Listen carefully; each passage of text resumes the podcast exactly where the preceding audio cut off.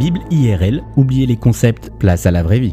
Bonjour à tous qui n'a jamais fait une promesse à Dieu en lui disant Si tu exauces mon vœu, je te promets que je ferai ci ou je te promets que je dirai ça Eh bien, la Bible nous raconte l'histoire d'un homme qui a fait un pacte avec Dieu. Mais comme vous allez le constater, c'est l'une des histoires les plus sordides de la Bible. Et le protagoniste de cette histoire, c'est un certain Jephthé. Jephthé est présenté dans Juge 11 au verset 1 comme un valeureux combattant. Alors que les Ammonites attaquent Israël, les hommes de Galaad demandent à Jephthé de prendre le commandement des troupes. Jephthé va alors accepter de relever le défi et l'Éternel et de son côté, l'Esprit de Dieu va s'emparer de lui. Et c'est à ce moment précis de l'histoire que Jephthé fait un vœu à Dieu en lui disant Si tu livres les Ammonites en mon pouvoir, je te consacrerai et t'offrirai en sacrifice complet la première personne qui sortira de ma maison pour venir à ma rencontre lorsque je reviendrai victorieux de chez les Ammonites. Et Dieu va lui accorder une victoire éclatante sur ses ennemis. Jephthé va revenir chez lui victorieux, mais à son grand malheur, sa fille unique est la première à sortir de la maison et venir à sa rencontre en dansant au rythme des tambourins. Jephthé va alors crier son désespoir car il ne peut pas rompre son vœu. Sa fille, certainement une adolescente ou une enfant, accepte son sort, mais demande tout de même un délai de deux mois pour pouvoir se lamenter avant de mourir. Deux mois plus tard, son père exauce son vœu.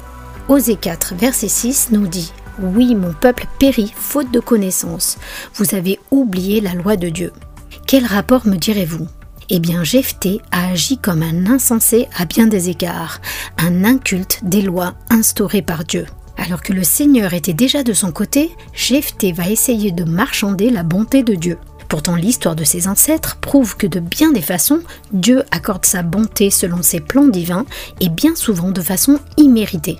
Ensuite, parce que le vœu de Jephthé s'apparente à la pratique païenne des adorateurs du dieu Moloch, qui exige des sacrifices d'enfants. Pourtant, Lévitique 18-21 est on ne peut plus clair sur la question.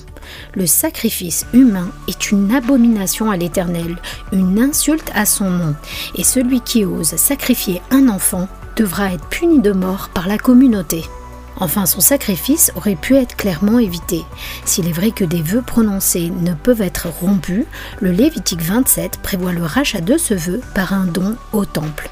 Non seulement Jephthé est un ignorant, mais les gens qui l'entourent ne sont pas mieux. Personne n'a été capable de rectifier le tir.